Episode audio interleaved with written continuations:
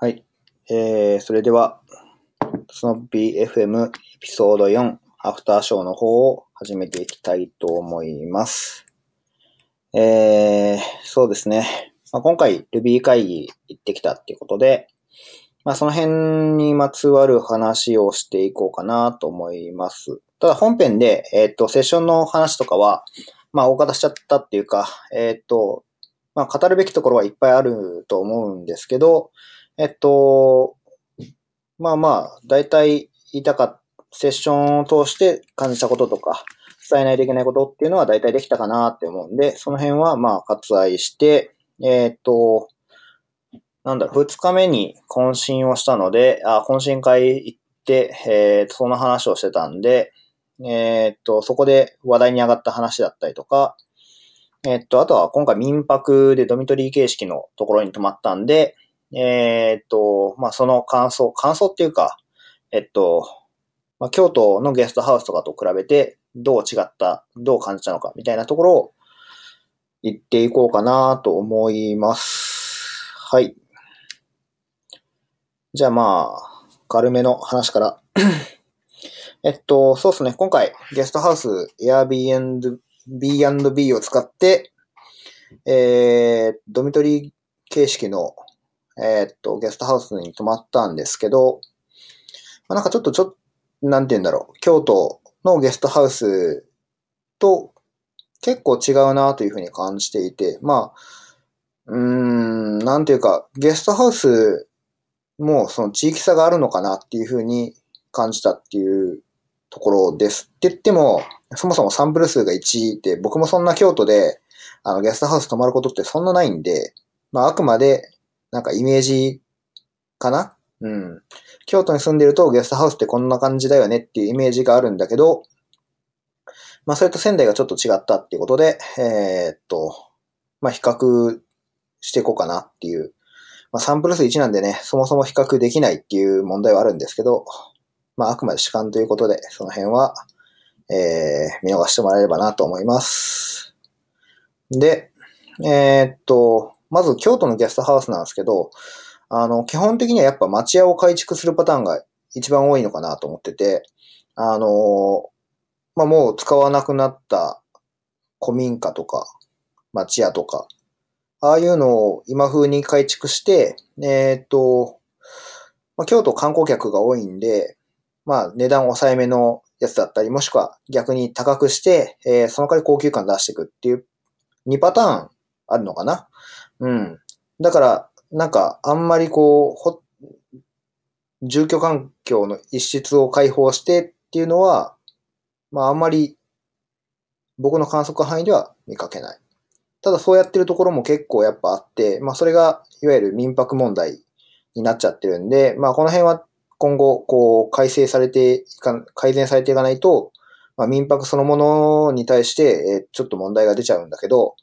まあそれは一旦違法民泊ってことで置いとくとして、えーっと、まあ、京都はやっぱそうなんですよね。町屋とか古民家を改築するパターンがすごく多いんで、あの、京、京町屋をイメージしたデザインにすることが多くて、そうするとみんなが思う京町屋、実際に京町屋って、まあ、必ずしも皆さんがイメージしてるものではないんですけど、あの、シックで、まあちょっと黒っぽいっていうか、まあダークな感じの色合いにしがちなんですね。まあ、それが、なんていうか、こう、みんなが考えるところ、イメージするところの多分、京町屋だと思うんだけど、あの、まあ、シックな色合いをしたゲストハウスが多いです。で、今回泊まったか、あの、仙台のゲストハウスはそうじゃなくって、もう真逆で、外観真っ白だったし、なんか多分あれアパートかなんか、えーっと、社員寮かなんかだったんじゃないかなと思うんですけど、えーっと、まあ、1階に受付があって、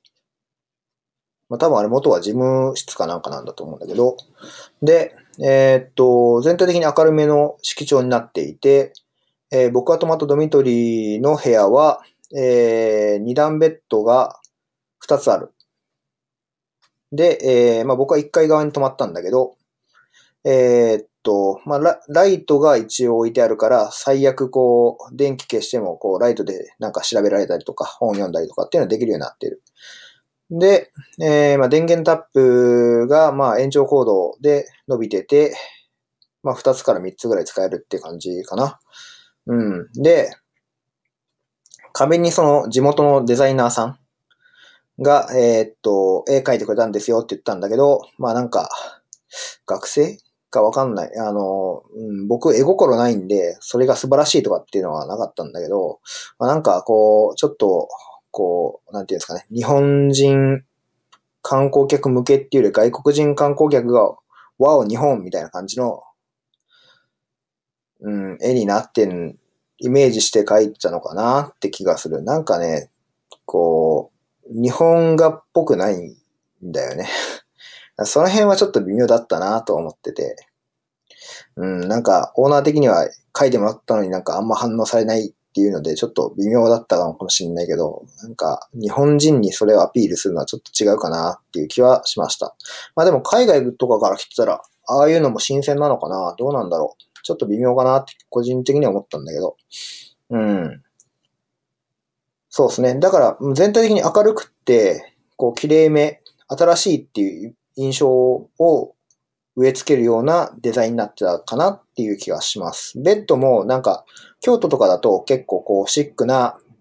ブラウンだったりとかダークグレーだったりとか、あダーダーク調の木目を使ったりすることが多いんだけど、仙台だと、まあ今回は、まあ安安いっていうのもあると思うんですけど、えー、っと、ドミトリ形式だったから、えー、っと、明るめの木調になってて、うん。まあなんかその辺がちょっと違うなっていうふうに思いました。うん。どうかな。あとね、えっ、ー、と、今回泊まったところが、えー、いつ、いつ橋っていう駅。仙台駅から南に一本、えっ、ー、と、南北線になるのかな？あれは地下鉄南北線で、一駅移動したところなんですけど、まあ、そこから歩いて5分、10分 ?10 分はかかんないかな ?10 分以内のところにあるドミトリーなんだけど、あのー、なんて言うんだろうな。意外と一駅離れると普通の街並みだなって感じで、一駅離れたらもうなんかこう、都会の喧騒から離れてしまう印象がすごくありました。で、仙台って、なんか僕はあんまりイメージなかったんだけど、すごいジャズが活発なんですかね。あの、お店が結構ジャズ扱ってたっぽいお店が結構あって、あの、ブルージャイアントって漫画があるんですけど、まあそれが仙台が舞台なんだけど、えー、っと、まあその仙台に、あ、来たんだなっていうのと、えー、っと、9月に中禅寺？ジャズストリートだったかな？なんかそんな感じのジャズのお祭りがあって、まあそのブルージャイアントっていうやつでも出てくるんだけど、えー、っと、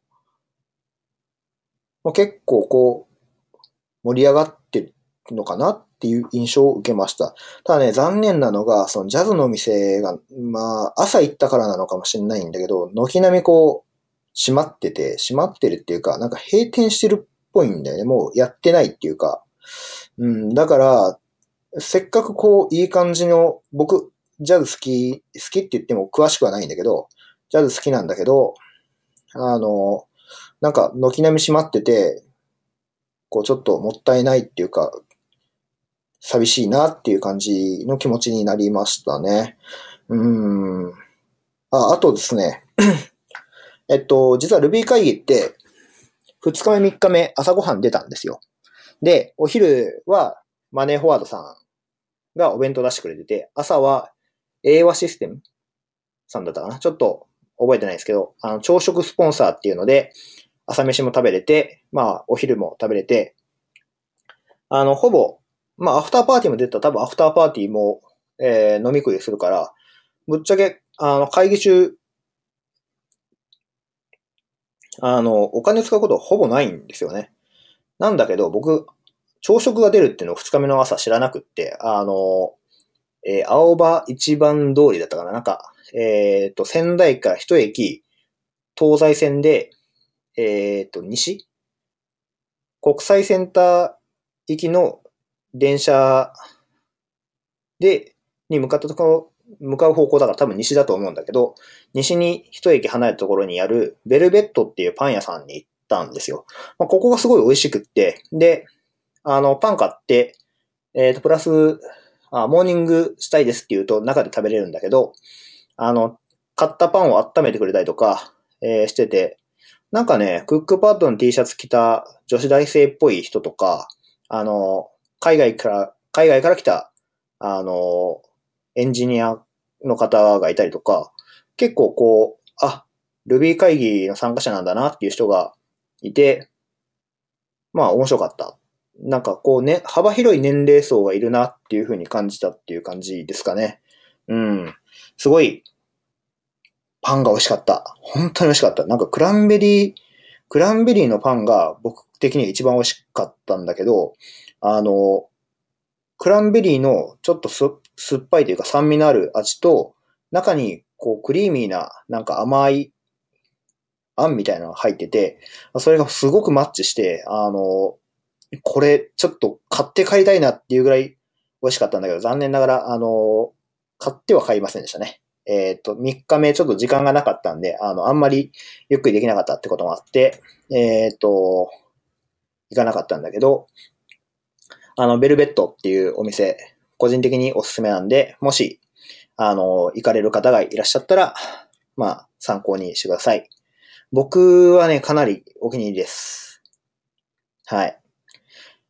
で、えっ、ー、と、まあ、それはよくって。あ、うん、そうそう。そうっすね。うん。だから、仙台ってすごく、その住みやすい都市のサイズ感っていうのを聞いてたんだけど、あの、それすごく実感しましたね。まず道が広い。まあ僕が行ったのってメインストリートだけだから、あの、そんなに、こう、なんて言うんだろうな。仙台の一般的な印象ではないと思うんだけど、あの基本的にやっぱ道幅が広いなっていうのと、その割には交通量が少ないなっていうこと。だからすごい、こう、渋滞とか、東京とか大阪はやっぱ渋滞が多いなって思うんだけど、まあ京都も当然多いんだけど、あの、それが少ないなっていう印象があった。で、朝8時ぐらいだったと思うんだけど、えー、っと、電車に乗る人がすごい少ないんですよ。だから、あの、すごくこう通勤楽そうだなって思って。で、自転車とかも結構通ってたりとかしてて、ああ、仙台って意外と住むにはいいのかもしれないなっていうふうに感じました。ただ、一点だけ不満っていうか、ちょっと仙台の印象がダウンしちゃったなっていうのがあるとしたら、客引きがめちゃくちゃ多いんですよね。まあ、それ飲み屋街とか行ったら、まあ、京都だってあるし、まあ、大阪、東京とかも言わずもがなって感じだと思うんだけど、まあ、多いなっていう感じ。しかもそれもなんていうの、こう、東京とかだとさ、まあ、あの、スーツ着てる黒服っぽい人とかが多いんだけど、そうじゃなくって、こう、ジャージ着て女の人使ったりとか、あの、ちょっとヤンキーっぽい感じの、えっ、ー、と、女の子が結構いたりとか、女の子とか男の子かな。うん、なんか、ね、ちょっと、その辺、僕はあんまりああいう客引きが好きじゃないっていうのと、まあ、ああいう客引きは早く潰れてほしいって思ってるような人間なんで、まあ、その辺だけちょっとマイナスだったかなっていう気はしますね。うん。こういう時ね、外人一緒だと、あの、外人喋れ、あの、英語喋れないから大体彼ら近づいてこないんだけど、やっぱ、こう、大きいカンファレンスで、えー、っと、なんかリュックしちゃったオタクっぽい人がいっぱいいて、まあそういう人たちがなんか牛タン食べようぜみたいな感じでうろうろしてると、居酒屋どうですか？とかってすげえ言われて、まあ、鬱陶しかったなっていう、うん、感じですね。あれ、なんていうかさ、こう、警察とか行って取り締まれないもんなんですかね？歌舞伎町とか一時期なくなったって話だったけど、また復活したりとかしてて、個人的にああいうのは良くないなって思うんだけど、うん。まあいいや。まあ、そんなとこっすかね。うん。やっぱそう、京都で言うと、お池のイメージ、お池あたりにある、その、ビルが、銀行関係の、金融関係のビルがあって、で、その前の道通りがバーンと沿ってあって、で、木が植わってて、しかもそれなりに大きい木が植えられていて、えー、っと、自動あ、自転車道と歩行者道が一応分かれてる。完全に分かれてるわけではないと思うんだけど、えー、っと、分かれてて、そのメインストリートを通っていけば、えー、っと、国際センターまで行けた歩いても30分ぐらいだったのかな、仙台駅から。うん。だから、最初、初日の日に歩いて、まあ、早く着きすぎたんですよね。あの、夜行バスだったから。夜行バスで、えっ、ー、と、前日入りしとけばよかったんだけど、僕当日入りしてて、えー、っと、当日入りした関係で、えー、まあ朝8時ぐらいに飯食って、まあ、キーノートは9時半から入場開始だったから、まあまあ、ご飯食べて、歩いて行ったらちょうどぐらいかなって思って、あの、ご飯をどこだったかな？えー、ちょっと待ってくださいね。なんか、結構、いい感じのお店があったんですよ。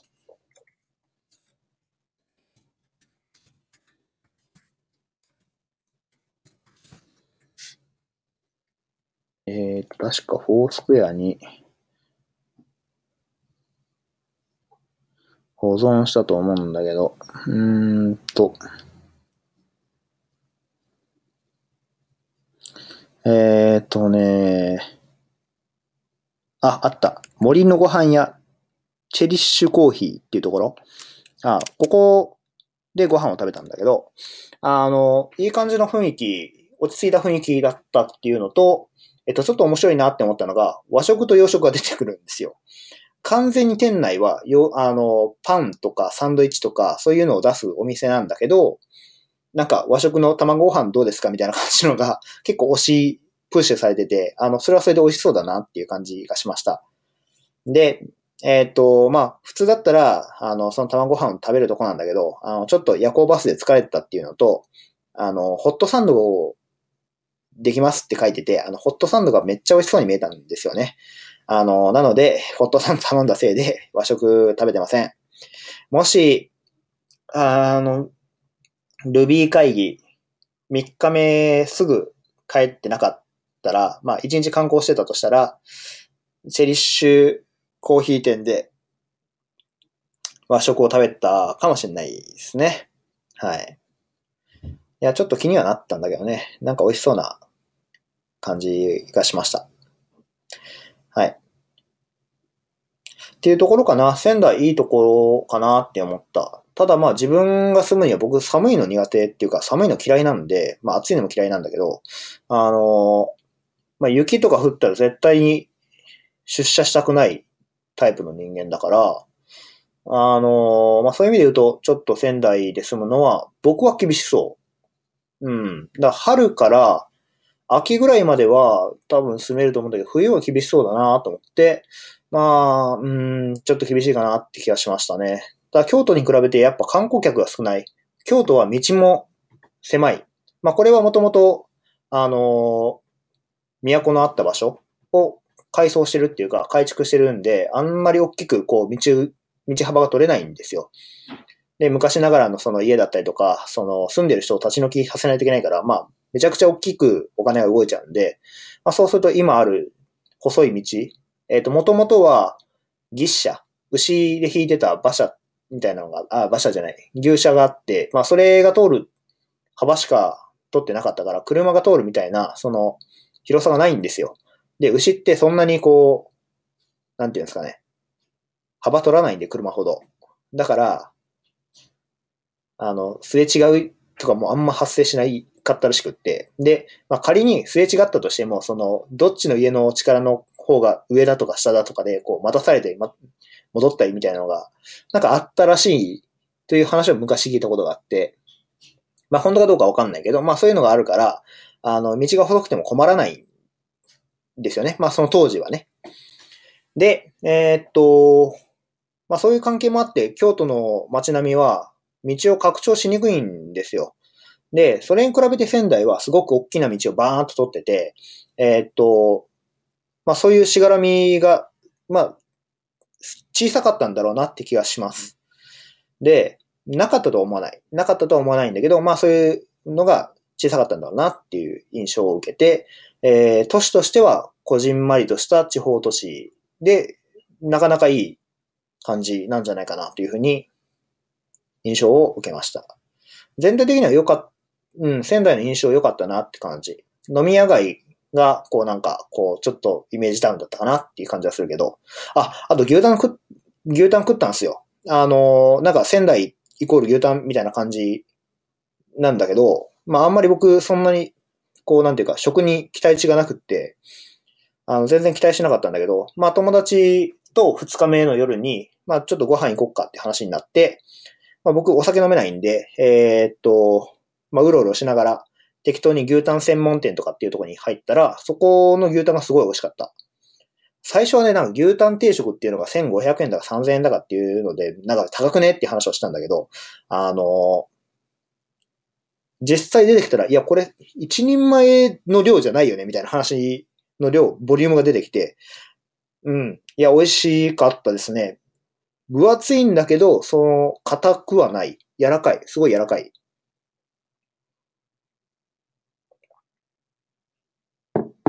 っていう感じで、えー、おおむね仙台に好印象を抱いて帰りました。ああ、そうね。ただ、まあ僕が言うとしたら、京都から仙台の夜行バスは、できるだけやめた方がいいですね。もう疲れ切ってましたね。いや、一日目が一番ひどくって、本当に、もう全然寝れなくって、しんど、あの、僕、もともと車酔いをするたちなんで、あの、一日目が一番きつくって、一番長く感じましたね。いやー、大変だった。大変だった、本当に。まず、うん、やっぱ寝れないのきついし、その、比較的、あの、なんていうか、混雑する繁忙期でなかったから、すごい、あの、寝台を倒せたんだけど、寝台倒してもう、バカーンと、ほぼ横状態にできたんだけど、それでも、やっぱりしんどいなっていうのがありましたね。あの、あと、なんだっけ。無印良品、無印良品で、あの、よく空港、あの、旅行する人とかが、あの、飛行機の中とかで寝るように、こう枕みたいな首に巻くやつを買って持ってったんだけど、あれ、あったからかな。だいぶ楽でしたね。うん。もともとその、バスにも一応なんかフットレストじゃない、えっと、ヘッドレストがあったんだけど、それよりもやっぱ、あの、枕みたいなの持ってったのが良かったかなっていう気はします。ただその分荷物がね、かさんじゃったんで、まあその点はちょっとバットだったなって感じがしますね。はい。じゃあ、まあ、仙台の所感とかそんな感じですかね。はい。で、えっ、と、さっきも言ったように、えっ、と、二日目の夜に、知人、元々の知人と、えっ、と、まあ、ご飯食べに行ってたんで、まあ、その時に、えっ、と、話した内容で、ちょっと盛り上がった内容があったんで、えっ、と、まあ、せっかくなんで、アフターショーとかで、えー、話せればなと思って、えー、ちょっと話していきたいなと思います。えっとですね、まあ、まず一発目が、あの、皆さん何のパソコン使ってるかわかんないんですけど、まあ僕 MacBook Pro を使ってるんですよ。で、なんでそれを使ってるかっていうと、あの、まあ開発が Ruby になってる。まあ前職の時は PHP だったんだけど、PHP で、えー、まあ、Ruby 触れたりとか、あと、その、やっぱ Unix ベースのコマンドが結構ある。うん。Windows、まあ、最近 Windows on Bash だっけ？なんか入ったんで、その辺保管聞くようになりましたけど、まあやっぱ僕が買った時はまだそういうのがなくて、結構 Windows で開発するのが厳しいことがよくあって、で、まあとりあえず Mac 買うかみたいな感じで、まあとりあえずっていうのも変だけど、MacBook Pro を買おうと思ったんですよ。で、MacBook Pro のメモリって16ギガしか、まだ、あの、当時、最大積んでも16ギガしか積めなかったんですね。で、当時は16ギガ全然いけたんだけど、なんか、5、6ギガぐらい余ってた印象があるんだけど、まあ、それを言い過ぎかな。まあ、2、3ギガぐらいは余ってた覚えがあります。で、最近、まあ、いろんなアプリケーションを入れてるわけですよ。まあ、アプリケーション消せばいいんだけど、あの、ただ開発で今、個人のパソコンを使ってるっていうのもあって、あの、まあ、メモリが足りないんだよね。本当に。どっか多分、よく食うのがブラウザと、どっか。どっか結構ね、なんか、1ギガぐらい使ってて、何に使ってるのかちょっとよくわかってないんだけど、なんか、ガスッと1ギガぐらい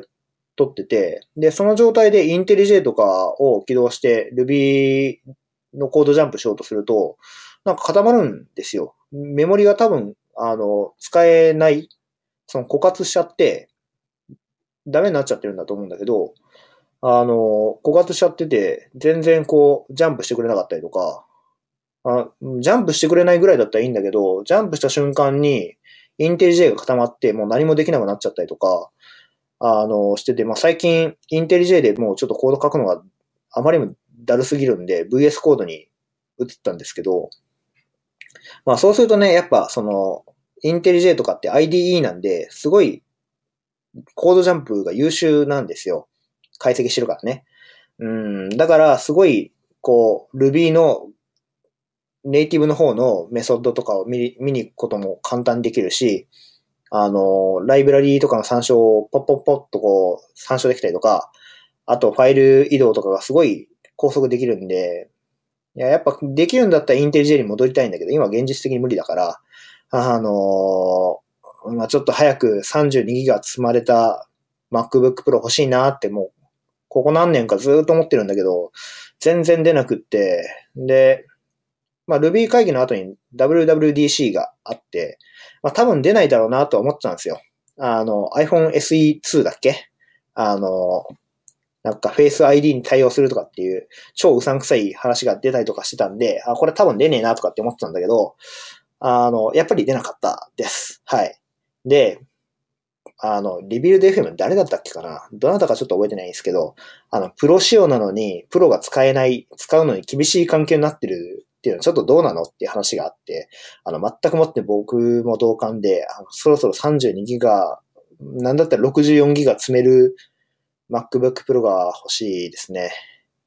いや、そう、こういう話するとね、Windows でいいんじゃないのっていう話があるんだけど、なんかね、乗り換え先の候補が厳しいんですよね。あの、MacBook Pro ってやっぱなんやかんやで、そのハードウェアの性能はすごくいいんですよ。まあ OS はもう最近ね、クソになっちゃったけど、あの、最近クソっていうかまあまあ、だいぶ前からクソだったけど、まあ今は本当にクソになってて、うんって感じ。ああんまりこれ言うと燃えそうですね。やめときましょう。えー、っと、で、まあ僕、 ThinkPad のあのトラックポイントとか好きだったんで、 ThinkPad がもしそうなると乗り換え先なのかなって思うんだけど、なんかね、その、乗り換えた人のブログとか読んでると、いまいち乗り換えたいっていう気にならないんだよね。u b u n とか入れてやれば、それはまあまあできるんだろうなって気はするんだけど、うん、やっぱこういうアプリケーションが欲しいって時に、u b u n にはないとかが多すぎるっていう問題があって、まあ、そうした時にやっぱ具体的に上がってくる候補としては Windows か Mac なんだけど、Windows でやるには辛いから消消去法で Mac にならざるを得ないんだけど、その Mac がハードウェアぐぬぬって感じだから、あの一番いいのは Windows のラップトップの性能で Mac が入ってれば最高。まあ絶対ないけどね。うん。それは多分、それもしやったら、本当に Apple は潰れるんじゃないかなと思う。うん。まあ勝手なことをいくらでも言えるんで、まあ、あれなんですけど、まあとりあえず乗り換え先の PC の候補が絞れないというか、絞りにくいなっていうのが直近の課題としてあります。で、まあその話をしたら、まあなんかね、あのー、6人かな ?7、7、8人ぐらいいたんだけど、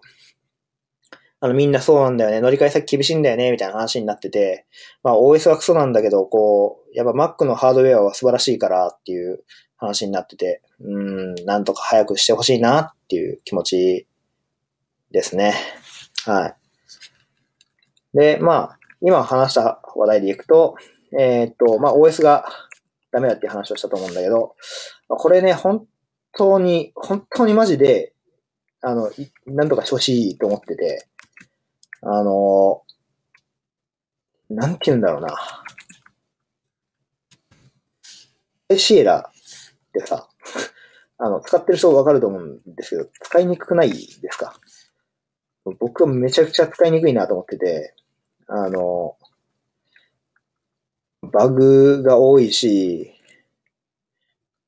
うん、まあ、ハイシェアだけじゃなくて、まあ、最近の MacBook Pro 僕あんまりいいと思ってなくって、まず、あの、キーボードの機構変わりましたね。バタフライなんちゃらだっけあれ、パコパコパコパコうるさくないですか？こうね、あの、メカニカルキーボードがうるさいっていう問題はあるんだけど、メカニカルキーボード以上に僕はあのバタフライキーボードうるさいし、耳障りだなと思ってて、あのーそうなんですね。パチパチパチパチうるさいし、で、前職の時にバタフライなんちゃらのキーボードの MacBook Pro を支給されたんで、それ使ったんですけど、コマンドって皆さんよく使いますよね。Mac 使ってると。まあ Windows でいうとこのコントロールなのかな。だと思うんだけど、まあ一番よく使うキーボードだから、あの、まあそん、確かね、その時結構切羽詰まってて、あの、たた、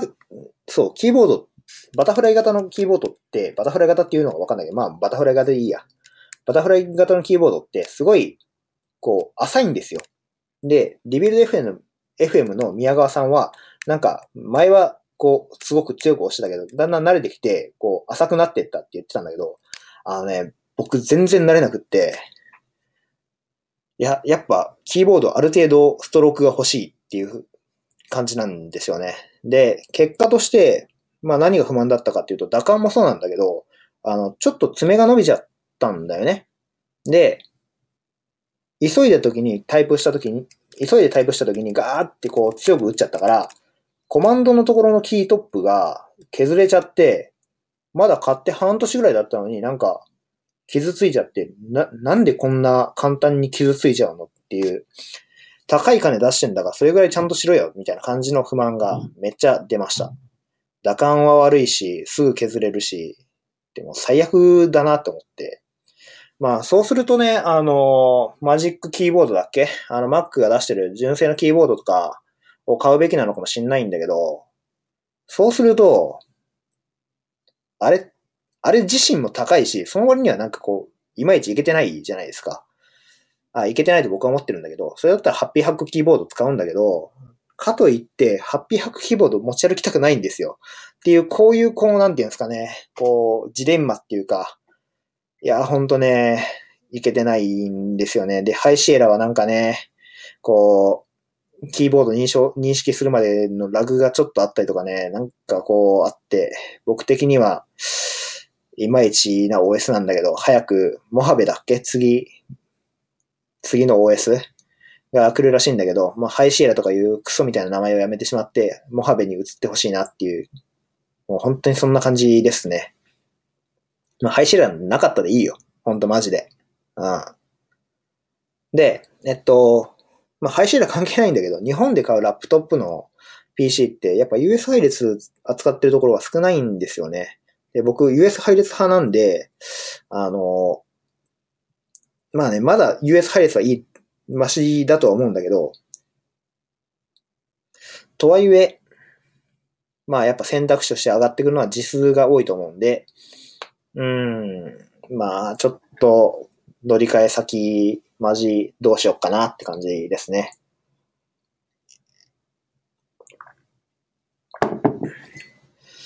うん。で、その話の流れで言っちゃうと、まあなんか、たまたまそういう話になっ、そう、は、そういう話にたまたまなったんですよ。あの、飲み会の時にね。飲み会っていうか懇親会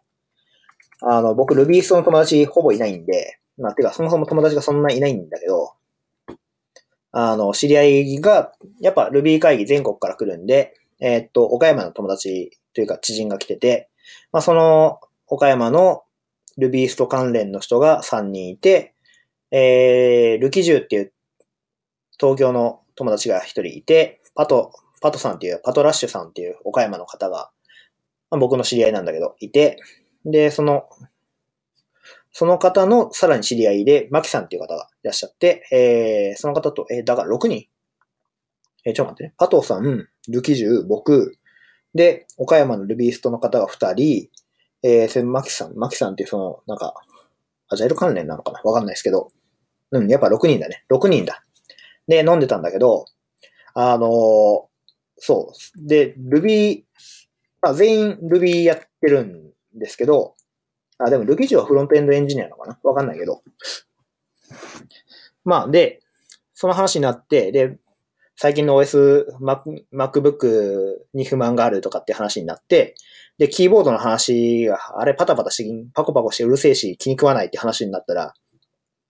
あの、僕自作キーボードやってるんですよって、その、マキさんだったかな？うん、ちょっとごめんなさい。あの、一回会っただけだと僕、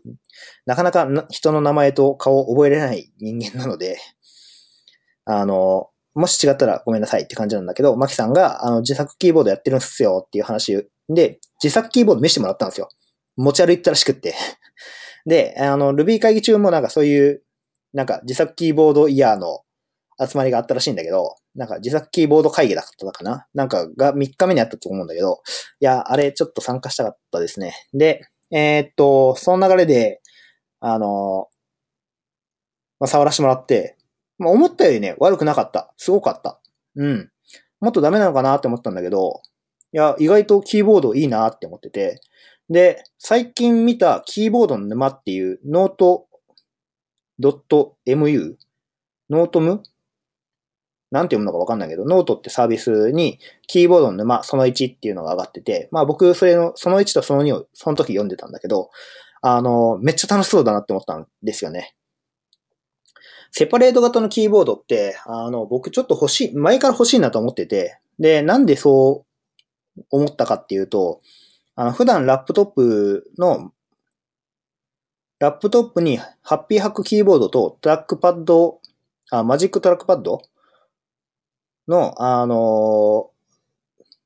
Lightning ケーブルで充電できるやつを使ってるんだけど、キーボード打った後にいちいち、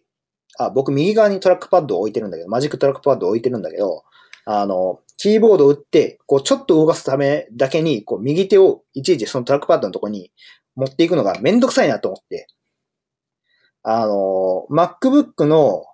いいところって、キーボードが上にあって、真ん中にそのトラックパッドがあるじゃないですか。まあ、最近のやつはなんか大きくなって、あの、僕、ご反応するようになっちゃったんで、あんま好きじゃないんだけど、前のサイズに戻してほしいなって個人的には思ってるんだけど、あの、真ん中にあるって素晴らしいなと思ってて、だそういう意味で言うと、こう、キーボード片方を、キーボード、トラックパッド、キーボードっていう形が理想なんですよね。だからそういう意味で言うと、セパレートって、セパレートした間にトラックパッドあったら、親指でこうちょっと動かすとかできるわけじゃないですか。移動範囲が少なくなるから、あの、めっちゃいいんじゃないのって前から思ってたんですよね。で、なんか、以前、なんかのブログかなんかで、それをやってる方がいて、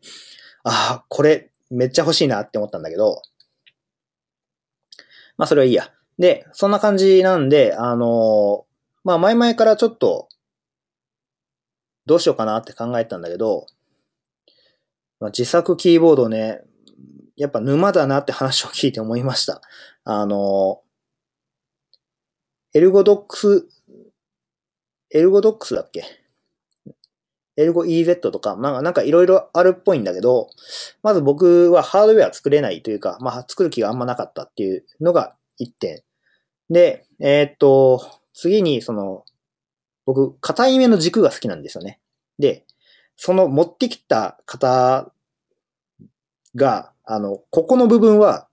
硬い目なんだけど、こっちの方は柔らかい目にしてあるとかっていう、キーボードの軸を変えてたらしくって、あの、それ聞いた瞬間に、あ、やばい、これ僕もやりそうって思ったんです。わ、わけですよ。いや、そういうのってこうカスタマイズしたいじゃないですか。このキーは強よく使うからこの打感がいいけど、こっちのキーってあんま使わないからもっと別に柔らかくてもいいよねとか、あの、もしくはその、その逆？えっ、と、よく使うやつは柔らかくて、あの、他のやつは、まあ、柔らかくていいっていうような人も多分いると思うし、あの、あと思ったのはキートップ。キートップを、その、僕今までメインがハッピーハックだったから、あの、ハッピーハックってやっぱよくできてるんですよ。キーボードのそのキートップとか、あの、打感とか、まあうるさいけどね。うるさいけども、あれはメカニカルキーボードの性質上仕方ないと思ってて、えっと、その打感とか、そのすべてのキーボードのレベルがすごい高次元で再現されてる。再現されてるっていうか、えっ、と、実現されてる。だから、キートップって今まで気にしたことなかったんだけど、あの、自作キーボードを触った時に、あ、キーボードのこのキートップって意外とこだわりどころあるって思っちゃったわけですよね。で、さっきのその紹介したブログというかノートのあの、キーボード沼でもやっぱ同じ問題があって、えっ、と、キートップを買い直したとか、で、買い直したキーキートップが実は売り切れだったとか、あの、売り切れで次入荷した時にこれだって思って買ったら、今度はそれが、あの、40%キーボードって言われるやつで、えっ、ー、と、いわゆる僕らが一般的に、一般的なキーボードを100とした場合に、えっ、ー、と、ハッピーハックとかでよく見る点キーがないやつ。あれを60%キーボードっていうのかな。で、そこからさらに減っているものを40%キーボードっていうみたいなんだけど、まあ、その辺ちょっと詳しくないんで、えっ、ー、と、もし間違ったら訂正してほしいんですが、えー、まあ、そういうのがあると。で、間違って60%のキーボード、えー、自作キーボードなの40%を買ってしまったから、あの、キーボード、キートップを、あの、別でまた購入してっていう、なんかすごい沼っぽいことをしてるんですよね、そのブログの方は。いや、あのさ、その話聞いたときに、俺もしそうだなって僕は話を聞いて思ったんですよね。いや、だってさ、なんかこう、キーボードとかって毎日触るじゃないですか。で、毎日使うわけですよ。そうすると、やっぱり、こう、ここの部分にこれを割り当てたいとか、絶対出てくるんですよね。ここの位置にこれがあるのは気に食わないとか。あの、エンター僕、2、2段階なくてもいい派の人間なんですけど、つい最近、なんか2列分ないと困るっていう人がいて、あの、UK 式のキーボードがいいとか、あの、スペースは短いと嫌だからとか、あとコマンドが僕は左側しか使わないんだけど、右側使う人がいて、右側のコマンドとか使わないでしょうとかいう話をして、いや、それはおかしいとかっていう話になったりとか、あの、まあ、やっぱ一過言あるんですよね。その、みんなが使う、同じようなキーボードに見えても使い方が全然違ってて、いや、だからね、こう、めっちゃこう、なんていうんですかね。いや、ファンクションは僕的には、こう、絶対に右側に欲しいわけですよ。ハッピーハック使ってる人はわかると思うんだけど。で、その上でこう、キー移動するから、右側じゃなく、Mac って、MacBook Pro の US 配列って左側にあるんですよね。左側にあるとめっちゃ使いにくいわけですよ。もうね、もう、イライラする。っていう感じのがあって、あの、買おうかなって、本当に、本当に思ったんだよね、マジで。いや、どうしようかな、どうしようかなって思ったんだけど、だがまでしばしと。これ、沼の最前線だぞと。行っても地獄だし、戻るのも地獄だし、同じ地獄だったら踊らには損損みたいな感じで、落ち、落ちちゃうと、もう多分這い上がってこれないなっていう感じがするんですよね。で、えー、っと、とりあえず、一旦落ち着こうと思って、えー、っと、理性と自制心によって、とりあえず考える。考えるっていうか、まあ、冷却期間を置いて、それでも欲しかったら、あの、木を見て買おうかなと思ってます。結局買うんかいって話なんだけど、いや、多分ね、多分買うんじゃないかな。いや、とりあえず自宅用と会社用が欲しいんだよね。ハッピーハックいいんだけど、ハッピーハックもう一個買うんだったらなんか、エルゴドックス買っても一緒だしなとかってちょっと思ったりとか、まあ、なんかしちゃって、はい。はい、はい。あそんな感じですね。自作キーボード、いいよね。いいよね。でもさ、ハンダとかさ、僕持ってないしさ、あの、やっぱなんかそういう勉強会欲しいっすよね。東京の方だとやってんだけど、関西の方でないからちょっと、あの、自作キーボード勉強会とか、ハンズオンとかあったらちょっと行きたいなって感じですね。はい。まあ、自作キーボードはね、沼が深そうなんでこの辺にしておきたいと思うんだけど、あの、やっぱね、キーボードマウスはもう、トラック、 Magic Trackpad でいいかなと、僕は思ってて、で、これでもうマウスの問題解決したってなったんですよね。あの、確かに繋がりにくい時とかあるんだけど、まあ今、うちの会社ってエンジニアそんないないんですよ。エンジニア、正社員は2人。で、デザイナーが1人。で、えー、っと、アルバイトで来てくれてる子が、えー、1、2、3、4。4人かな。で、うち1人はハードウェアだから、まあ、実質的に、えー、っと、やってくれてるのはその3人。で、もう東京行っちゃったんだけど、えー、っと、東京で副業としてちょっとやってくれてる元アルバイトの子が1人。だから、えー、っと、5人、アルバイトの子がいて、まあ、実質的に動いてるのは4人ぐらい。っていう感じなんですよ。ね。いや、だからさ、こう、エンジニア少ないから、そんなに Bluetooth の接続で、あの、接続断になることがない。接続が切れることがなくって、まあ今んとこ順調にいけてるかなっていう感じ。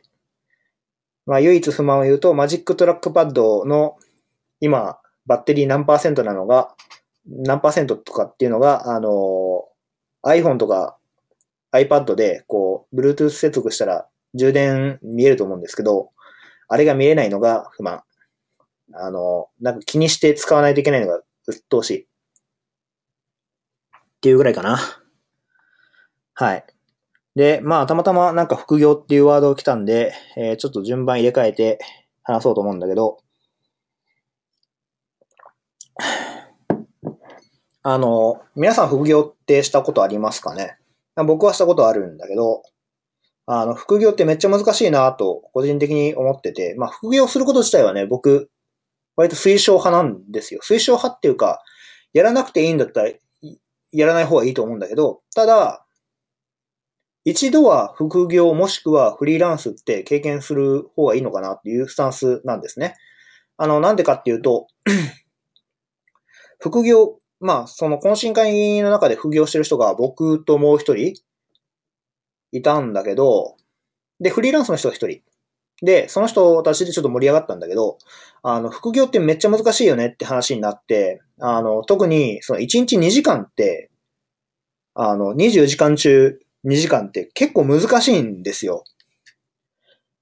たった2時間なんだけど、例えば仕事して家帰って2時間取るってなると、もう他何もできなくなっちゃうんで。ってなると、あの、僕とか、その、転職したばっかだから、と当然 Ruby とか Rails とかの、あの、勉強をしたい。もしくは新しくその出た技術書を読みたいってなった時に、その2時間を使って本を読むとかしたいんだけど、なかなかその時間が捻出できない。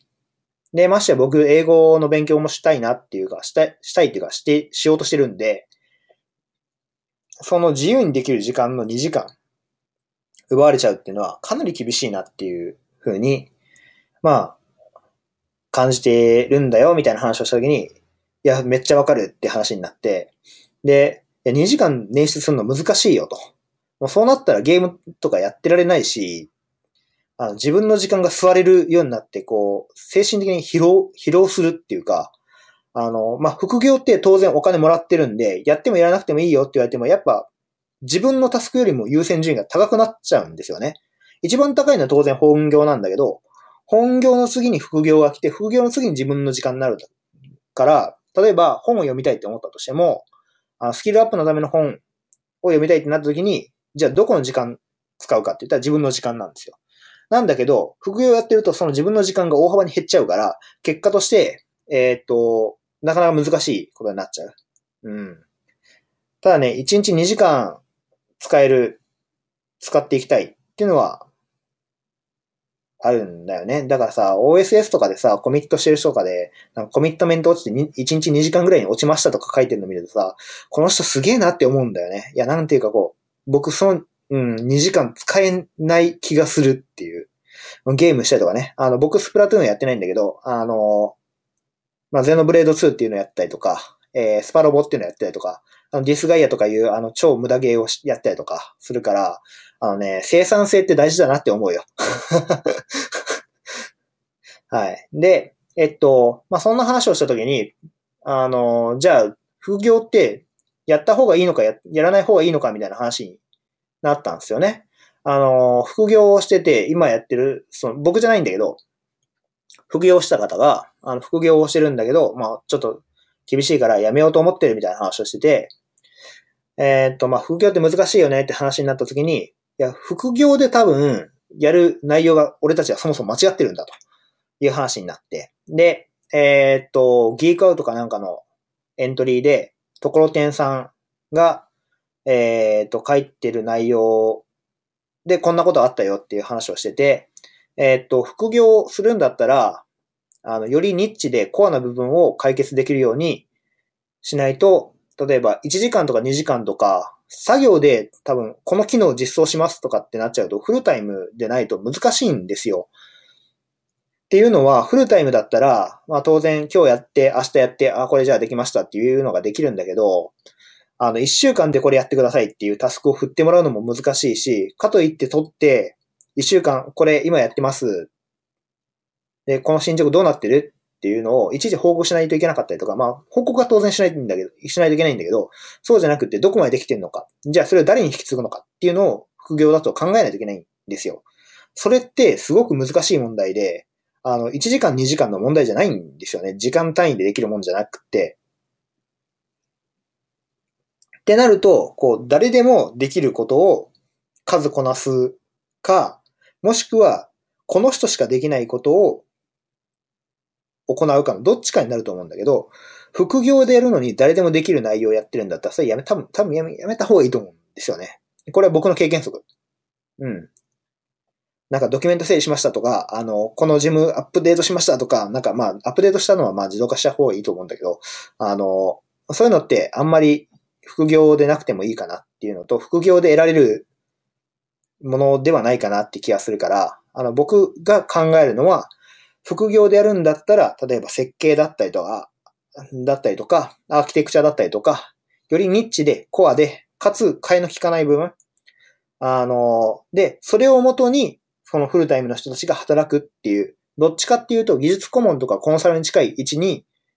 いる仕事をした方がいいと思う。っていうのは、少ない時間で成果を最大化しないと、あの、相手の人に、雇ってる経営者にしても、あんまり旨味がないんですよね。ただの作業者だったら。っていう話を、まあ、なんか、30分から1時間ぐらいしてて、で、まあみんなそう、そうだよねって話になって、そう、難しいんだよっていう。ね。はい。副業難しいですね。フリーランスとかだったらね、あの、フルタイム入ることもできるんで、まあまた違う戦略の取り方もできるとは思うんだけど、ただ基本的にはやっぱニッチでコアなものを行うのがいいんじゃないかなっていうふうに思います。なんかね、転職ナイトだっけ？副業ナイトだっけ？なんか東京の方であったらしいんだけど、いや、それでなんかこう、できないなりにどんどん自宅で受けてって死にそうになったみたいな話をすると、こうさ、あの、本業の方でいくら楽できてて、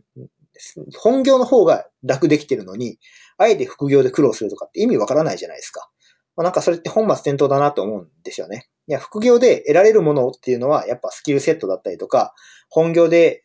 挑戦できないチャレンジングな領域だったりとか、えっ、と、よりニッチでコアな部分に集約するべきじゃないかなっていうふうに僕は最近思ってるんで、あの、そういう話をしたよっていう感じですね。いや、なんかね、うん、難しいんだよ、本当マジで。うん。ああ、で、その流れでいくと、その流れでいくとっていうか、まあまあ、ちょっと流れがおかしいんだけど、まあなんかね、その、懇親会の時に、岡山の人が1、2、3、3人いたのか。6人中3人いたんですよ。で、まあ、僕、たまに岡山の勉強会とか、えー、っと、行ったりするんだけど、で、そのフリーランスの方も、えー、っと、岡山の方に行くっていうことがあって、ああ、いや、でもその前にあれ話した方がいいのか。えー、そうそうそう、副業の話を思い出した。あの、マッツ、いるじゃないですか。技術顧問。で、技術顧問にする質問が難しいって問題があって、あの、話ちょっとめっちゃ、あの、変えようとしたんだけど、一旦戻って話させてもらうと、あの、僕らが仕事でする場合って基本レイルズなわけですよ。まあ違う場合もあると思うんだけど、Ruby 使ってサーバーサイドって言ったら、まあレイルズがやっぱ大多数だと思うんですよね。で、レイルズ技術顧問にマッツ呼んで、えー、っと、確かその人の話だと月に何時間かそのマッツの時間を使えるんですよ。で、まあそれは決まった曜日っていうか品種になってて、で、その時に、あの、質問してほしいっていう募集をかけたらしいんですね。こういうこと質問しましょうみたいな。じゃあ、あの、マッツに質問するのが難しいという問題が逆に出てしまって、えー、っと、ひねり出した答えが、なんか、好きなお菓子は何ですか？みたいな。それ、それは、マッツに聞く、え、お前、この質問何万円かかってると思ってんの？みたいな話ですよ、本当に。で、それをおかしな質問するっていう。いや、とはいえ、僕らが困ってるのって大体アクティブレコードだったりとか、レイルズだったりとかするわけですよ。でも、マッツはレイルズとかアクティブレコードにはノータッチだから、質問しても答えてくれない、答えてくれないとか、あの、答えない。っていうか、うん、違うな。えー、っと、答える両分じゃない。うん。だから Ruby の質問、Ruby の使用言語に関してだったら答えてくれるし、Ruby のこういうところに詰まってるんだけど、これがどういうことなのかわからないから相談したいっていうのは、当然これは相談するべきなんだけど、それってそんなにしょっちゅう出ないんだよねっていう話をしてて、なるほどって思ったんだけど、確かに、マッツに、あの、質問したいことって言われたときに、まあ僕もパッと思いつかないんですよね。仕事してる上で Ruby で困ったこと。うーん、なかなかないなって思って、まあ、これがね、浅草 Ruby とかの、あの、ハイ、ハイコンテキストっていうか、めっちゃこう、優れたエンジニアの人だったら、もしかしたら、いや、これマッツに聞きたいと思ったんだけどっていうのが、2、3個こう、温めてあるのかもしれないけど、いや、なかなか、こう、そういえばマッツに聞きたいこと意外とないなっていうのに気づいてしまって、あの、いや、難しい。質問をするっていうのが難しいなっていうふうに感じましたね。うん。だ逆に言うと、その、なんだろう、技術コンサルとかやるときも、私はこの領域の、あの、質問しか受け付けませんっていう、あの、受け付けませんっていうか、あの、質問がメインなんで、その質問をしてくださいっていうふうに、あの、切っといた方がいいのかもなっていうのは、その話を聞いたときに思いました。はい、終了。はい、えー、で、えー、っと、話を再度元に戻して、えー、っと、まあ、僕、岡山の勉強会とかよく、よくっていうかたまに行くんだけどっていう話ですね。で、えー、っと、その時に話題に上がったのが、まあ、岡山って変な勉強会多いよねって話になったんですよ。まあ、どういうことかっていうと、ガンプラ勉強会とか、俺たちのゲーム音楽勉強会とか、何それっていう感じのやつが結構あるんですよ。ああ、もちろん、普通のちゃん、普通っていうか、あの、ちゃんとした岡山 .ruby とかもあるんだけど、あの、そうじゃない勉強会も結構あって、これ一体何なんだろうなっていうのがあるんだけど、ただね、僕、俺たちのゲーム音楽勉強会みたいなやつめっちゃ行きたいんですよね。ガンプラも好きだしさ。あの、なんか変、変っていうか、その、要は黙々会なんですよ。だから、あの、ガンプラ勉強会はガンプラ作るし、俺たちのゲーム音楽勉強会は、あの、俺のこのゲーム、俺が選んだこのゲーム音楽は最高、最高なんだと。いや、で、どこがどう素晴らしいかみたいな語、語るっていう、あの、どっちかというと LT チックな、あの話なんだけど、勉強会なんだけど、あのね、ゲーム音楽勉強会がね、もともと、ただ19時からとかだったんですよ。あの、僕、京都住んでるんで、京都19時とかさ、あの、まあ、ほぼ不可能なわけですよ。いや、もうほんとね、リモートで参加したかった。あれはね、めっちゃ参加したくって。まあ僕が参加したら間違いなくクロノトリガーについて語るんだけど、いやもうね、めっちゃこういう奇妙な、アホみたいなこう、勉強会、勉強会っていうか、あの、懇親会ってめっちゃ楽しいんですよね。で、趣味性の高い勉強会って、こう、やっぱ盛り上がるんですよ。で、職種関係なく混ざれるのがすごくいいことだなと思ってて、もうデザイナーだったりとか、エンジニアだったりとか、なんだったら大工のおっちゃんとかが入ってきても、入ってきてても全然おかしくないわけですよね。それってすごい、すごいことだなと思って、で、そういうのが岡山では、こう、僕の観測範囲ではね、よく見かけるから、いいなっていう、そういう話。いや、だからね、ぜひとも自作キーボード会をやってほしいんだよね。あの、ハンダゴテとか持ってないしさ、あのハードウェアの相談したいときに相談できる人がやっぱ欲しいっていう いや、そういうのないっすか？いや、なんかね、DIY とかさ、あ京都で言うとヌーラボさんが大体そうなんだけど、あの、やっぱさ、相談したいじゃない？相談したくない？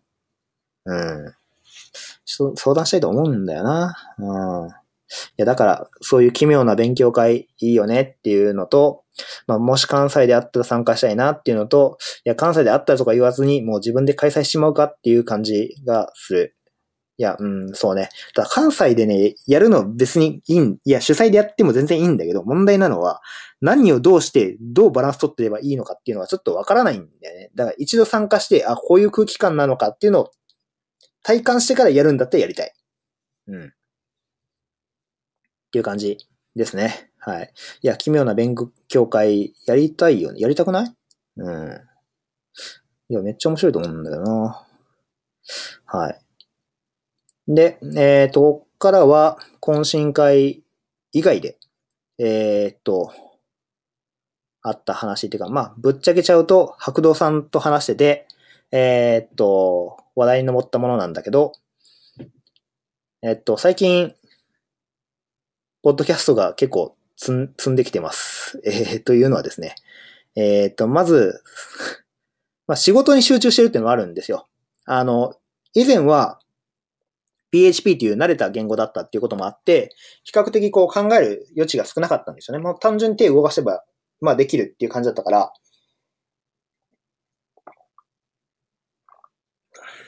そういう意味で言うと、あの、すごく楽だったんですよ。楽っていうか、うん、もうなんかコードが見えてて、あとは実装するだけ。で、まあテスト書いて間違った直してぐらいだったら、まあ別にポッドキャスト聞きながらでも全然できたんだけど、最近そうではなくなったっていうのが結構あって、えっ、と、まあそれは多分慣れの問題だと思うんだけど、まあそれもあるんだけど、もう一つ問題があって、あの、チューリングコンプリート、コン、チューリングコンプリート FM っていうのを皆さん知ってますかね？えーっと、まあ知らない人もいるとは思うんですけど、そういうポッドキャストがあって、まあこれがすごい、あの、深い話なんですよ。深いっていうか濃いっていうかコアっていうかニッチっていうか、まあとりあえずすごくって、えーっと、リビルド FM にもたまに出てらっしゃるルイさんが、えーっと、パーソナリティになって、まあ、ゲストを呼んで、えーっと、ポッドキャストを撮ってらっしゃるんだけど、なんかね、うん、2回目の話がいきなりスイッチのエミュレーターの話でハックしたみたいな話になってて、いや、それ、それは果たしては、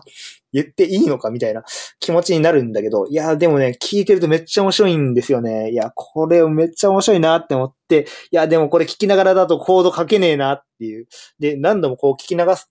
あの、コード書きながらだと、聞き直しちゃうんですよ。あの、今、なんて言ったのとか、今ちょっと考え事してて、なんか、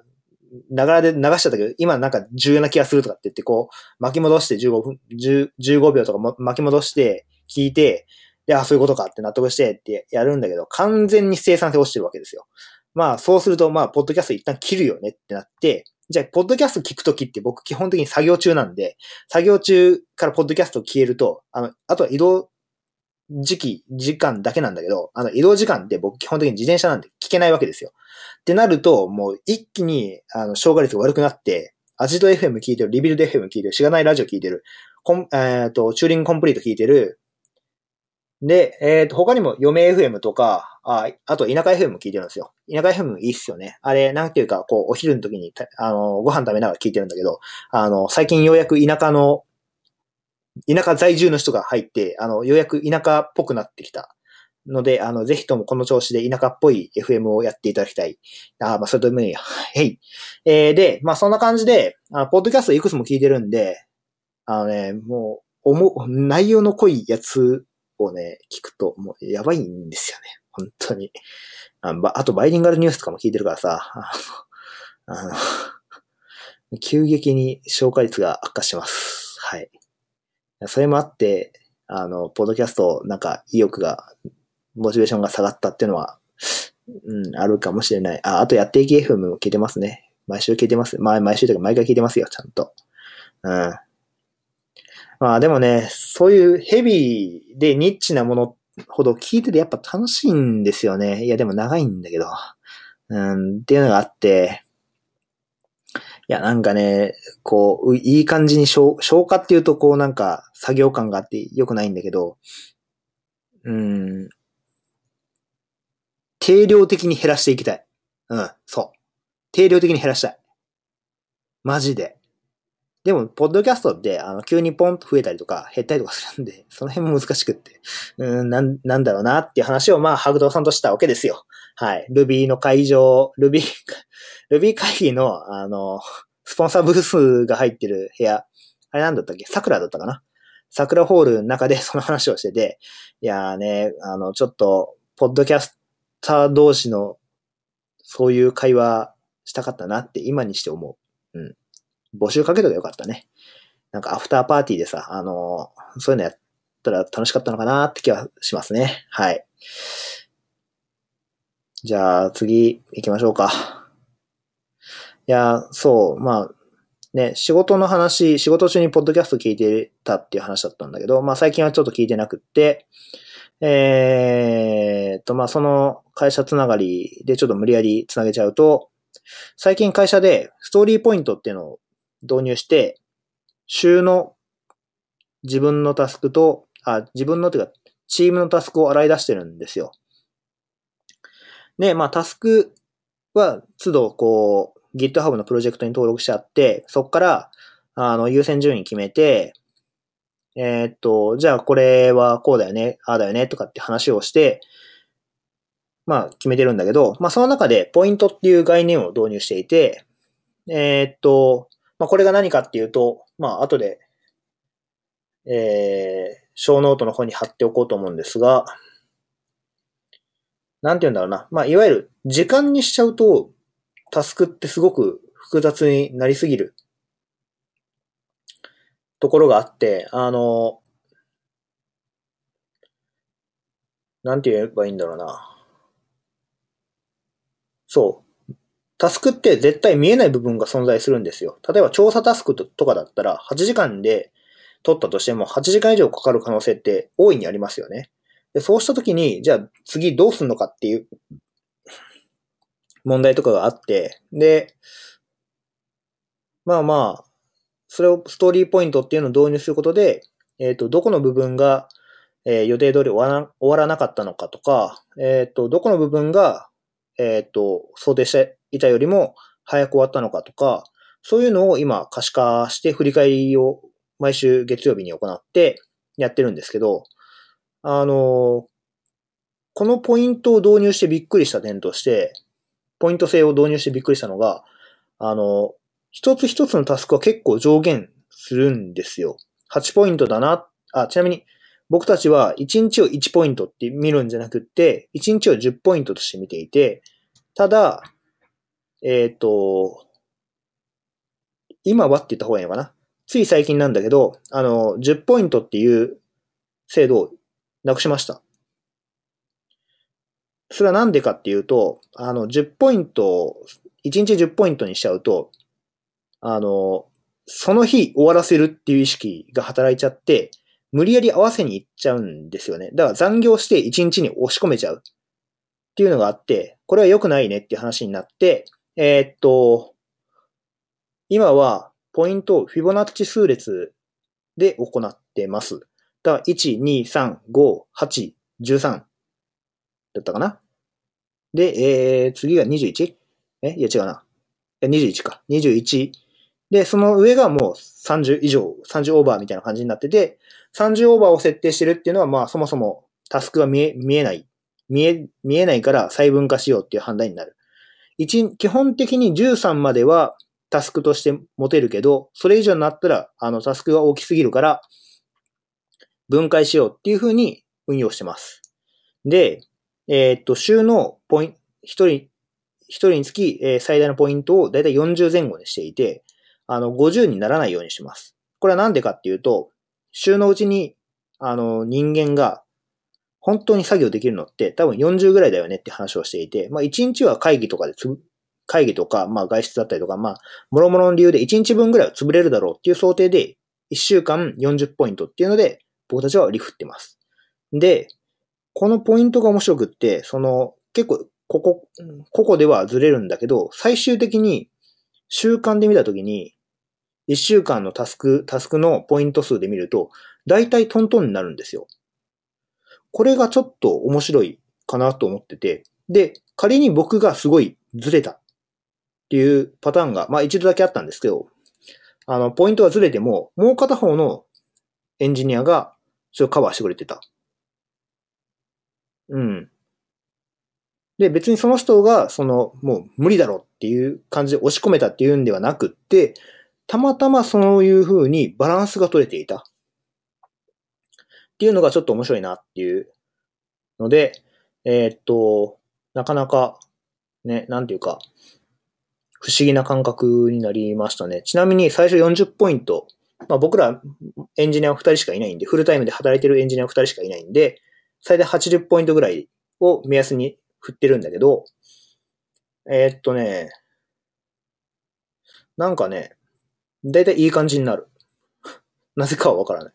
本来は多分もっと誤差が出るだろうって思ったんですよ。少なすぎるか大きすぎるか。どっちかになるかなって思ったんだけど、なぜかうまいこと今言ってて、で、まあ、さっき言ったタスクの見積もれない、見積もれなかったものに関しては別チケットを割り振って、割り込みっていうインタラプトっていうラベルをつけて、えー、ポイントをつけずにやっている。あの、例えば、こういう実装してください。バッチ処理実装しますって言って、バッチ処理実装したときに、あの、いや、こういう実装が、設計が必要になりましたと。新しいテーブルが必要になります。こうしないと抽出が大変ですっていうような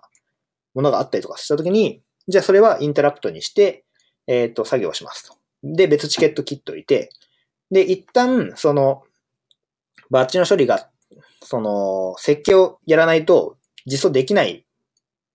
っていうものでないんであれば、一旦実装しきっちゃう。ポイント分だけね。うん。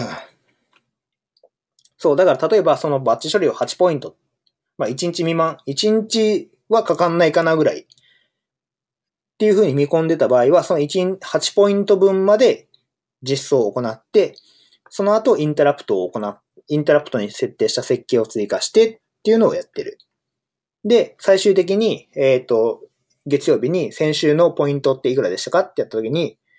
あの、まあ、多分ね、えっ、ー、と、インタラプトされた部分、せいで、やろうと思ったタスクが進んでないんですよ。例えば5ポイントあって、これで1週間で40だったんだけど、あの、インタラプトが入ったせいで35から32ぐらいになるっていうのがまあよくあるパターンなんだけど、で、そのインタラプトされた、えっ、ー、と、作業が、タスクがまあ、大体何ポイントぐらいだったかっていうのを入力するんだけど、そうすると大体40ぐらいになるんですよ。これがすごい、なんていうか、あ、今までじゃあ僕らがその工数出したりとかしてずれた部分ってこのインタラプトの部分が見えてなかったんだなっていうのが分かって、まあちょっと面白かったっていう、まあそういう話なんだけど、ただね、やっぱこう、なんていうか、ああでもない、こうでもないってこう手探りでやってるから、まあ難しいなっていうふうに思います。どうすればベターなのかっていうのはまだね、あの、見えてない。見えてないんだけど、ただ今は、今の人数でや、今の人数で、かつ今のメンバーでやる分には、今のやり方が、まあ、ベターなのかなっていうふうには感じてます。はい。いや、そう、これね、言いたかったんですよね。いやなんか不思議なんだよ。なんか合わせに、10ポイントがあった時はやっぱ合わせに行っちゃって残業しちゃったんですよ。なんだけど、8とか13になった瞬間に、あ、これじゃあ8ぐらいだからもう早めに終わらせないとダメだなっていう意識が働いて、まあ、早めにやったら実は5で終わったとか、あの、8って取ったけどなんか全然終わんなくて、これ13どころか20ぐらいあるからチケット分けようみたいな感じになったりとか、あの、すごくいい、いい、いいっていうか、あの、可視化できる面白い話だなっていうので紹介したかったんですよ。で、本編で本来はやるべきなのかなって思ってたんだけど、そう、もともとはね、Ruby 会議前にこの話をしたかったんだけど、あの、まあ、Ruby 会議の話でも1時間話しちゃったから、もうやめとこうと思ってアフターショーに移しました。はい。で、次。えー、っとですね、最近コンプやめました。あ、っていうのも別にコンプ飽きたとか、まずいからとか、そういうわけじゃなくって、あの、これ単純に僕の問題、体質の問題なんだけど、あの、実は僕、まあ、過敏性腸症候群だっけ？まあちょっと病名、あの、うろ覚えなんですけど、まあそういう病気、持病があって、で、まあ持病って言ってもあれなんだけど、あの、まあ要は、胃がか、胃とか腸が活発活発に動きすぎて痛くなるっていう現象なんですよ。で、これ自身は、あの、すごく30代とか40代の男性がなりやすい病気みたいで、あの、大なり小なりになってるらしいんだけど、まあ、僕の原因の、その、体調の悪くなる原因の一つにそれがあって、まあ、まあそれもあって京都に帰ってきたりとかっていうのもあったんだけど、えー、っと、まあ妹がね、あの僕、看護師免許を持ってて、で、まあその話をしたときに、あの、低フォドマップって食事療法をしたら治ったって話があるよっていうことで、あの、そこ、その食事療法が載ってる本を、ちょっと買ってきて、アマゾンで買って参考にしたんですよ。じゃあ、少しだけ改善したかなっていう感じなんですよね。えー、っと、まあ、これ、何が原因だったかっていうと、まあ、僕の場合は大豆もしくは牛乳だったんじゃないかっていうのが、まず仮説として上がってて、で、まあ、検証して、まあ、その本の中では、ニンニクと玉ねぎが、あの、絶対ダメだから、やめろと。できるだけ取るな、みたいな話になってて、できるだけっていうかもう、ほぼ取るな、みたいな話なんだよね。ただ、ニンニクはね、頑張ったら、なんとかなるんだけど、玉ねぎなしはね、もう無理で、本当に。いや、もう至るものに玉ねぎって入ってるわけですよ。で、それを避けろって言われても、絶対無理だから、まあそれはちょっと、なしにしようと。勝手に、あの、ハードル下げたんだけど、あの、まあでも、あの、気をつける食品っていうのをいくつか、いくつかでかなりあって、これ本気で実践したら何も食えなくなるぞっていうようなレベルのものなんだけど、まあまあ何を食った時にお腹を壊したかっていうデータを取りなさいっていう話なんですね。で、少しずつ一旦全部取るのをやめて、できるだけ取らないようにして、で、一つずつ戻していきなさいっていう、少しずつね、一つを2週間かけて戻して、問題なかったらそれは食べれる。体質に問題はない。っていうことで検証していくっていう、そういうことが書かれてたんだけど、で、えっ、ー、と、僕の場合、結果というか、まあ、少なくとも一つ分かっている内容として、スタバの牛乳飲むと体調に悪化する傾向があったっていうのが分かりました。っていうのも、えっ、ー、と、僕よくカプチーノとかを飲んでたんだけど、カプチーノとか、えっと、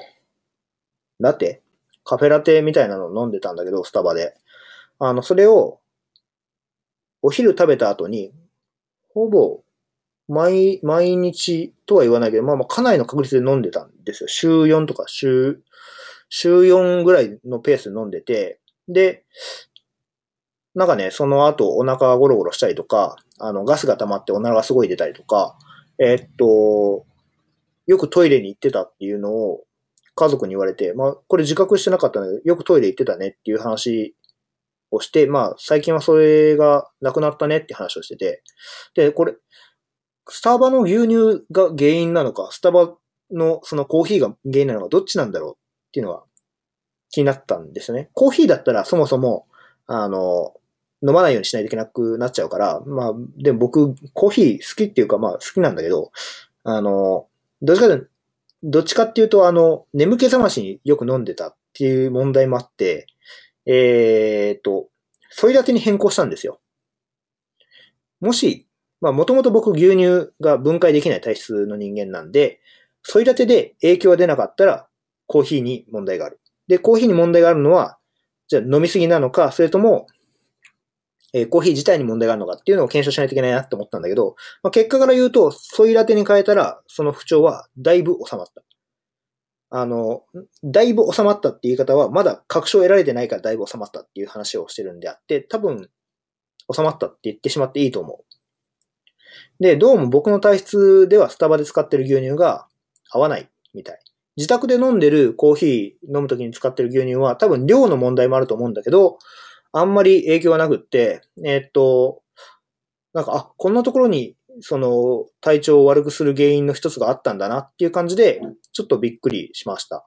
で、えー、っと、まあ、その関係で一旦コンプ、まあ、コンプのね、やっぱお腹が緩くなりやすいんですよ。まあ、当たり前だけど、牛乳飲んでるんで。えー、っと、まあ、牛乳飲むとお腹壊しやすいっていう体質だから、あの、その分緩くなっちゃって、えー、っと、そういう、なんて言うんだろう、胃が活発に動いちゃう状況を作ってたのかなっていうのはあって、今やめてます。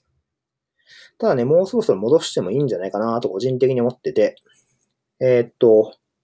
一旦戻してまた影響が出るようだったら、あの、ちょっとコンプを本格的にやめようかなと思ってます。ただね、コンプね、僕的にはすごくいいんですよね。まあ、ただまあ、家族と今住んでるんだけど、家族からするとまあすごく、ああいうのは不健康なように映る。うん。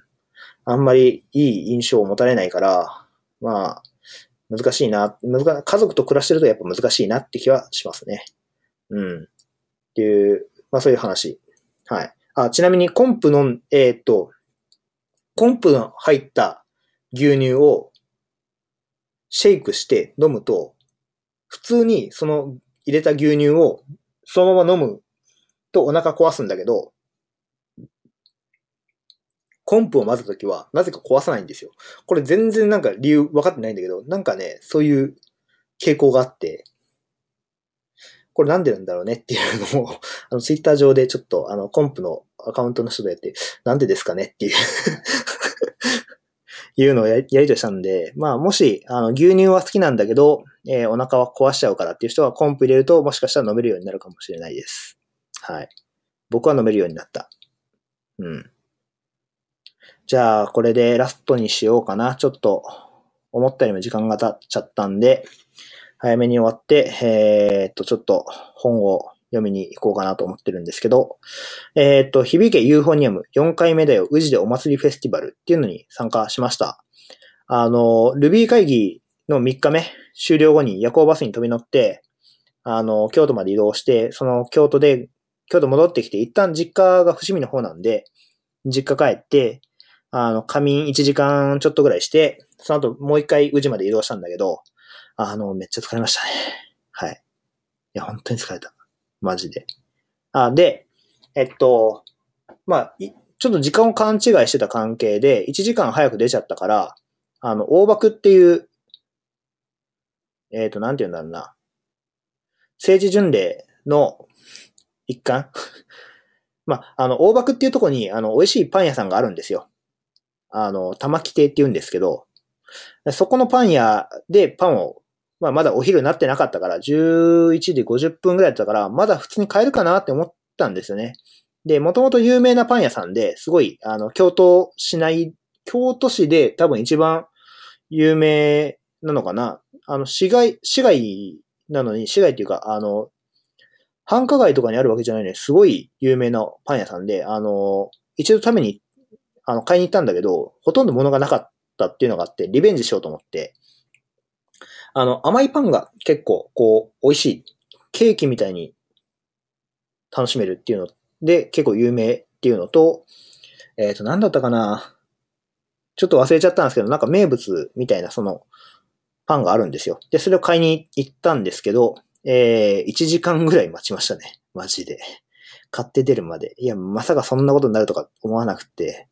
あの、パン、パン屋でね、なら、いくら並んでも2、30分だろうとかって思ってたら、なんか1時間ぐらいかかってて、あの、めっちゃつか疲れてて、あ、しかもその日めっちゃいい天気で、あの、炎天下の中待ったりとか、まあ、大変でしたね。はい。あまあ、それはいいや。うん。で、えっと、もう一個パン屋があって、本当はそっちの方と、こう、両方買って帰ろうと思ったんだけど、もうちょっとそんな元気なかったから、あの、もう一個の方は中地ベーカリーって、えっ、と、ユーフォニアムに登場するんだけど、まあそっちには参加せず、そっちに行かず、えっ、ー、と、大爆駅から宇治に行って、で、宇治でどうやって行こうかなって思ったんですよ。まあ歩いても一応行けるんですけど、多分歩いたら30分くらいかかって、で、まあ今、ね、そのルビー会議帰ってきて疲れてて、ましてやそのパン屋で1時間待つとか全然思ってなかったから、あの、当初は歩いて行こうと思ったけど、いや、ちょっとその元気なくなっちゃったなって思った時に、パッて見たら、あの、会場の宇治大ホールだ文化センターへ行く、その、バスがあって、あの、飛び乗っちゃったんだけど。で、えっと、僕これてっきり、その、なんか吹奏楽のイベントだと思ってたんですよ。響けユーフォニアムに出てくる吹奏楽の曲をな、あの、コンサートでやってくれるのかなって思ってたら、あの全然違って声優さんのイベントコンサートだったんですよね。あ、イベントだったんですよ。はい。で、あの、まあ、今、リズと青い鳥やってて、まあ、面白かったっていうか、良かったんですけど、あの、まあ、その話から入り、ウザリボン先輩の声の人と、夏木先輩の声の人が出てきたりとかして、まあまあ、普通にトークショーみたいな感じで、あって、まあ、面白かったのは面白かったんですよ。僕こういうあんま声優系のイベントって参加したことなくって、あ、こういう温度感なんだなっていうのと、まあ、面白いなっていうふうに思ってたんだけど、あの、2019年4月えっ、ー、と、もう公開されてるんで大丈夫だと思うんですけど、響けユーフォニアムの、えー、続編、完全新作。完全新作って言うと変だな。えっ、ー、と、まあ、2年生になった時の話があると。でも、ですね、サブタイトルが誓いのフィナーレなんですよね。フィナーレって、え、終わっちゃう、3年生は一体どこに、え、2年生の話だよ、これ、みたいな感じになってて、あの、非常に、えー、気になっているというお話でございます。で、えー、っと、まあ、はい。あの、僕原作も響けユーフォニアムは買ってるんですけど、あの、そろそろ3年生の話が見たいなーって思ってるんで、あの、早く、あの、武田綾乃さん、綾乃先生、えっ、ー、と、出していただけると助かるなーっていう感じですね。はい。いやー、響け、あ、そうそう。で、コンサートもなんかあるらしいんですよ。えっ、ー、と、11月だったかな。で、そっちはちょっと、あの、行きたいなと思ってるんで、えー、っと、そう、あの、横浜の方は9月なんだけど、京都は11月でちょっと遅いんですよ。で、えー、っと、場所がその同じ宇治文化センターのホールなんだけど、昔横浜の方に行った時は結構大きかったんですよね。うん、ホール自体がね。なんだけど、今回宇治の方がすごいちっちゃかったから行って思ったのが、だからちょっと、えっ、ー、と、倍率高そうだなっていうので、早めにチケット取、取らないといけないかなっていう気がしてます。はい。あの、響けユーフォニアム、新しいの見たいですね。早く、早く3年生のやつが見たい。でも、フィナーレってどういうことなんだ ?3 年生やらないのかな？やってほしいんだよな。はい。ということで、えー、完全にアフターショーっぽい、アフターショーっぽいっていうのがわかんないけど、内容でした。あの、マジであれなんですよね。えっと、自作キーボード本気で悩んでるんで、もし自作キーボード勉強会とかやってくれる人いたら、あの、関西でやってくれる人いたら、あの、ぜひ誘っていただけるとありがたいです。はい。あ、あとですね、これ、ちょっと今まで、あの、あえて言わないようにしてたんですけど、あの、僕、基本的にあんまり、こう、ポッドキャストに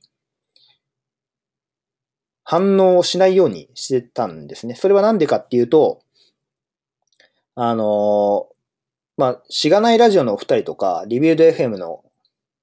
方とか、アジト FM の方とか、めっちゃ反応されてるじゃないですか。すごいツイッターとかも、えー、っと、エゴサしてるのかなんかわかんないですけど、あの、すごい調べてて、あのすぐレスポンス返してくれて、あれすごいいいと思うんですけど、僕はそれ多分できないなというふうに思ってて、まあっていうのもやっぱ批判、まあ、ポッドキャストであんまり批判出にくいんですけど、まああんまりそういうのを見たいって思わないっていうか、まあ見たくなかったっていうのが正直なところで、で、えっと、まあ趣味でやってるものでそういう精神的に負荷になるようなことをしたくなかったですね。なんだけど、あの、今回ちょっと、あの、スノッピー FM を更新止めちゃって、やらないんですかっていう声を、直々に、こう、白道さんから聞いて、やっぱ、こう、なんていうんですかね、レスポンスがないと続かないものなんだな、というふうに